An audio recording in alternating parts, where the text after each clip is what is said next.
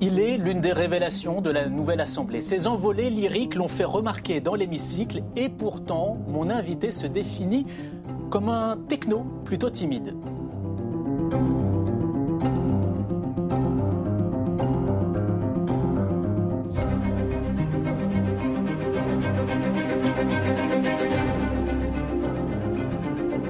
Bonjour Jean-Philippe Tanguy. Bonjour Monsieur Méric.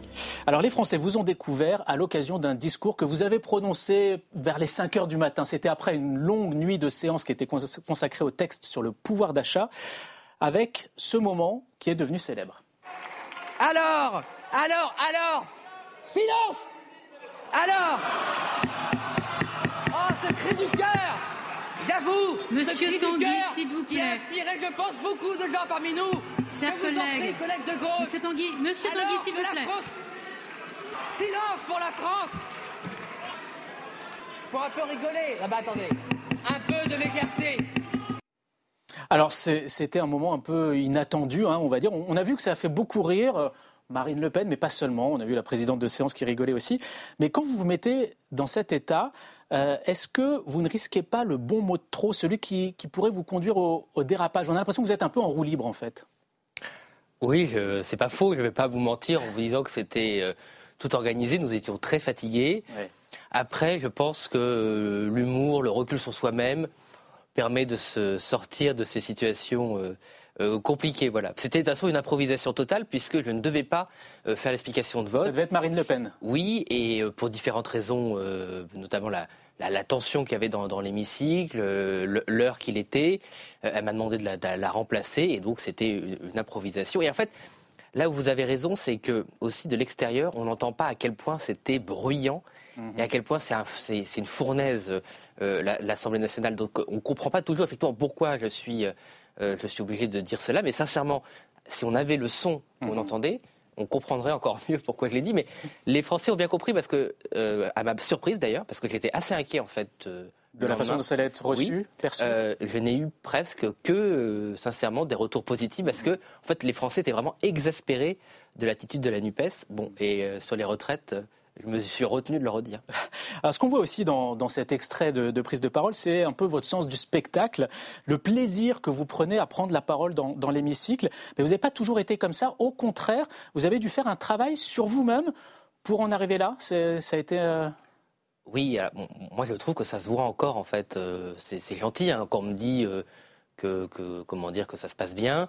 Moi je sens toujours, euh, je déteste me regarder d'ailleurs. Le, le- le- voilà, j'ai eu beaucoup de mal à parler. J'ai encore des difficultés euh, d'élocution. Alors on me dit que non, mais moi je les sens une par une. Vous avez travaillé Et, là-dessus euh, Oui, oui, euh, depuis très longtemps, hein, depuis euh, presque mon enfance. Moi, je suis quelqu'un de très timide, pour pas dire plus, euh, dans mon coin. Euh, je me fais vraiment violence hein, pour, euh, euh, pour prendre la parole. Et c'est toujours. Je parle d'ailleurs très vite. Là, je fais un effort énorme pour parler. euh, pour Parce que parler. vous-même, hein, Parce que, euh, euh, oui, mais il faut quand même que les gens comprennent. comprennent, parce que si je parlais de ma façon naturelle, j'aurais du mal à, à dialoguer avec vous. Euh, et, et en fait, j'ai tendance à parler très vite pour dire très vite ce que j'ai à dire, pour retourner. euh, pour évacuer, quoi. Solitude. Si on remonte à votre adolescence, il y a un événement qui m'a étonné, c'est la façon dont vous êtes arrivé au lycée Henri IV à Paris. Vous avez grandi à Bure-sur-Yvette, vous avez été élevé par votre mère dans un milieu plutôt modeste, vous n'étiez pas vraiment programmé pour arriver dans ce type d'établissement. Est-ce que vous diriez que vous avez forcé le destin, en quelque sorte? Ah oui, euh, sincèrement, oui, oui. Euh, De toute façon, toute ma scolarité a été une épreuve euh, a- avec vraiment le système de reproduction des élites. Alors, c'est aussi des rencontres. J'ai fait deux grandes rencontres, mm, des opportunités, des chances. C'est ma prof de piano, euh, dont euh, les C'est elle filles- qui vous a parlé du lycée Henri Oui, IV dont les filles étaient, avaient des prédispositions, euh, donc elles avaient été placées Henri IV, et donc appris l'existence de ce lycée. Et- Je n'avais et- et jamais entendu Et parler. comment vous êtes arrivé là alors? Et j'ai envoyé, bah, euh, et avec mon meilleur ami, qui est toujours mon meilleur ami, Ouais. et à qui je dois beaucoup aussi dans, dans le parcours, dans la confiance aussi euh, qu'il m'a permis d'avoir en, en moi-même durant toutes ces années, euh, bah, on s'est dit on va envoyer euh, notre, notre dossier, on l'a fait tout Vous avez seul. fait une lettre de candidature, mais Oui. sans en parler. Sans Ah, en parler à mes parents, Ah mes parents ne voulaient pas que j'aille à Henri IV, ils ne voulaient pas que je quitte euh, Bure-sur-Yvette pour des raisons euh, euh, comment dire, affectueuses. Ils pensaient que c'était trop difficile, euh, qu'il fallait prendre tous les matins le RER, qui- que je n'y arriverais pas. D'ailleurs, j'ai eu beaucoup de mal hein, à y Mmh. arriver. Et donc voilà, c'est vrai que s'extraire j'aime pas trop ce mot, mais il n'y a pas d'autre mot là que je trouve euh, à brûle pour point, s'extraire euh, de son milieu, rompre avec le destin qui a été écrit par la sociologie ou autre, c'est très difficile et je le dis d'autant plus qu'aujourd'hui, je pense que c'est encore plus difficile. Si j'avais 16 ans aujourd'hui, je n'aurais pas le parcours que j'ai eu. Dans, dans, votre parcours, après le bac, vous avez intégré Saint-Cyr, mais bah, vous avez quitté euh, cette école d'officier supérieur très, très rapidement. Pourquoi? Oui, bah, j'ai vite senti que c'était pas ma place, tout simplement. Hein. C'était ouais. pas du tout contre l'armée, euh, mmh. c'était pas du tout euh, contre les officiers qui m'ont accueilli, mais c'était. Bon, déjà, j'ai un, un, gros problème de discipline de manière générale, mais là en particulier, on m'a. Bon, on m'a fait sentir que je, je, je, je, devais mieux faire d'autres études, donc je suis retourné en prépa. Mmh.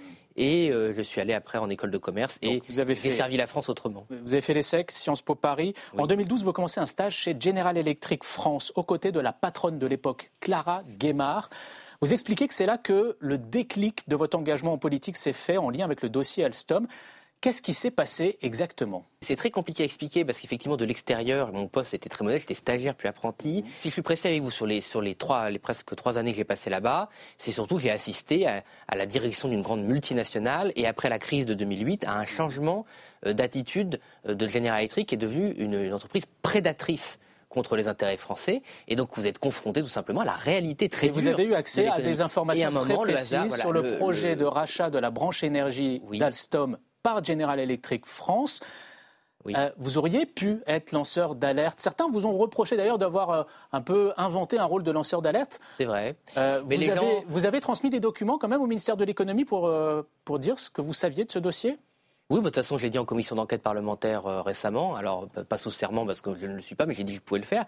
Oui, j'ai essayé d'alerter. D'ailleurs, c'est aussi le, le, le, le, comment dire, le début de mon engagement pour M. Dupont-Aignan, parce que moi, -hmm. il pourra en témoigner. J'ai parlé à M. Dupont-Aignan de ce qui se passait, je lui ai écrit une lettre, je lui en ai parlé, ouais. et après j'ai essayé d'alerter. Mais euh, c'est intéressant ce que vous dites sur les lanceurs d'alerte, parce que en France, il y a une, les, les, lanceurs d'alerte sont très maltraités. Hein. On est toujours fou, paranoïaque, mmh. complotiste.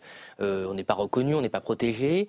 Donc c'est aussi. C'est ça qui vous a dissuadé euh, d'aller au bout de la démarche? Non, j'ai essayé d'aller au bout de la démarche, mais vous avez, vous avez transmis des documents à Arnaud Montebourg, qui était le non, ministre pas de Arnaud Montebourg, mais un de ses collaborateurs à l'époque, Monsieur Dupont-Aignan, m'a organisé un rendez-vous avec un de ses collaborateurs. Donc il a eu accès allé. aux informations. Oui, et il n'y a jamais eu de retour. Voilà. Bon, vous savez, euh, bon, c'est très compliqué parce que c'est vraiment très douloureux parce que quand vous savez quelque chose va arriver, euh, que vous essayez d'alerter avec vos maîtres moyens, parce qu'il faut voir aussi, le, c'est, pas, même pas David contre Goliath, là, c'est, ça n'a rien à voir comme force. Euh, et après, on vous fait le reproche, si vous voulez, euh, de ne pas avoir réussi à aller au bout de votre démarche. Mais qu'est-ce que je pouvais faire de plus? Voilà, Moi, toutes les personnes Alors, que j'ai rencontrées, que je pouvais alerter, je l'ai fait, moi. Après, je n'étais, je n'étais qu'un modeste voilà, collaborateur. Et en plus, il y a le mépris de classe, et c'est très important, il y a le mépris de classe aussi en France, c'est que voilà, le fait d'être stagiaire ou apprenti vous discrédite de ce que vous dites. Ben non, si vous étiez à un endroit qui vous a permis de tout voir, que vous soyez euh, stagiaire ou cadre supérieur, vous voyez les mêmes choses. Hein. À ce moment-là, en 2012, vous l'évoquiez que vous engagez aux côtés de Nicolas Dupont-Aignan. Vous avez travaillé à ses côtés pendant huit ans. Est-ce que vous diriez que ça a été une bonne école de la politique pour vous? Ah oui, sincèrement. Ouais. Euh, bon, on a des différents avec Nicolas Dupont-Aignan sur la stratégie mm -hmm. euh, du camp euh, national populiste gaulliste mais euh, c'est un excellent euh, élu local. Il a une, mmh. une maîtrise euh, de, de, sa capacité à, à, à, faire naître pardon, un lien de confiance entre ses administrés et lui, euh, qui est unique. Il a très bien géré hier. Après, et, et c'est aussi un élu courageux.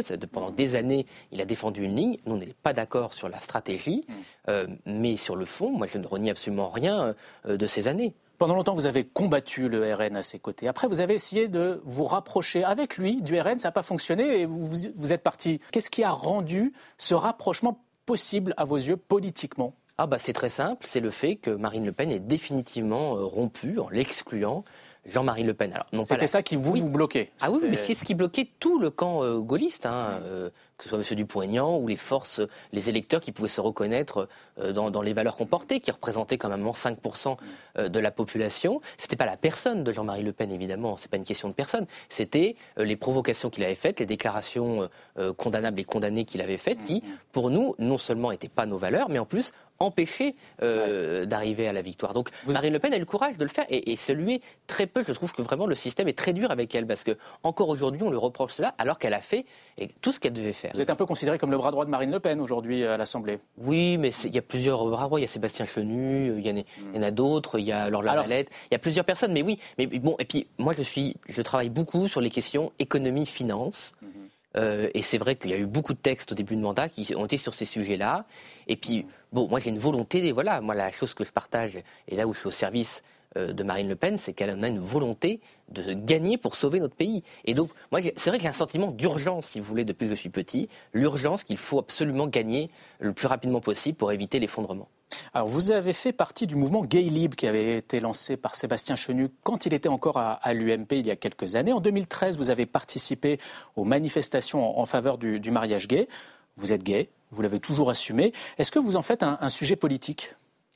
Moi, je, pense qu'on ne peut pas ne pas en faire un, sujet politique. Alors, il ne faut pas lui donner une place centrale.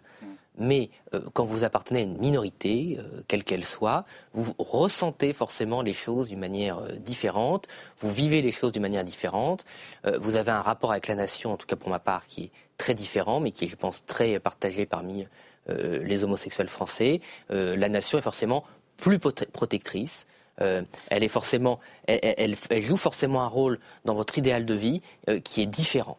Est-ce que c'est dans ce sens que vous avez posté ce message en 2018 euh, C'était après avoir participé à la Gay Pride, fier de m'engueuler avec ceux qui n'ont pas encore compris que notre bonheur honorait l'âme nationale. Qu'est-ce que vous entendez par notre bonheur honore l'âme nationale? Nous avons, je pense, beaucoup de chance d'être français et de vivre dans un pays où même s'il y a eu des moments extrêmement douloureux, grosso modo, euh, par rapport à d'autres civilisations et d'autres pays, euh, l'homosexualité était relativement tolérée. Depuis quelques années, en plus de la tolérance, nous avons le droit au bonheur familial, nous avons le droit à avoir une vie normale, nous avons... cette, tolérance à l'homosexualité, elle n'a pas toujours été présente dans, votre propre famille politique, vous en avez même été victime à un moment? Non, enfin j'ai été victime d'une agression au couteau en 2019 de la part de groupuscules d'extrême droite euh, qui sont complètement dingues. Voilà. Bon, et d'ailleurs, l'agression homophobe.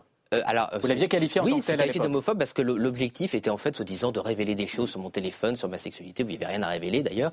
Bon, pour tous ceux qui se posaient des questions, euh, leur réponse. Voilà. Bon, euh, mais je ne suis pas d'accord avec vous. C'est une question qui traverse euh, les familles politiques. Il n'y a jamais eu spécialement. Ah, J'ai pas dit que ça se limitait à votre propre famille. mais, Aujourd'hui, d'ailleurs, on le voit bien, euh, euh, Marine Le Pen est la, championne des libertés publiques. Le vote des homosexuels majoritairement se porte vers elle. Et quand vous regardez, par exemple, la gauche euh, les groupes de gauche, il y a extrêmement peu euh, de députés qui se revendiquent euh, homosexuels. Ça devient un problème dans une part de la société française qui n'est pas celle, sans doute, que certains commentateurs attendaient. Donc on va passer à notre quiz à, présent. Je vous explique le principe. Je commence une phrase et c'est à vous de la compléter. C'est bon? On y va? Je vais essayer. Être gay au RN, c'est C'est C'est comme si vous étiez hétérosexuel. Pas, ça, ça ne change absolument rien. Je n'ai pas été élu président de la commission des finances, mais mais je le serai peut-être un jour. La prochaine fois sera la bonne? Non, je ne sais pas. Mm. Mais, mais euh, je, vais vous dire, je vais vous surprendre, mais Eric Coquerel euh, fait un bon travail. Ah. Quand je prends la parole dans l'hémicycle, ce que j'aime avant tout, c'est... Défendre des idées, tout simplement. Très bien. Bah, écoutez, merci beaucoup. Bah, merci à vous. Jean-Philippe Tanguy d'être venu dans, dans La Politique. Bonne journée.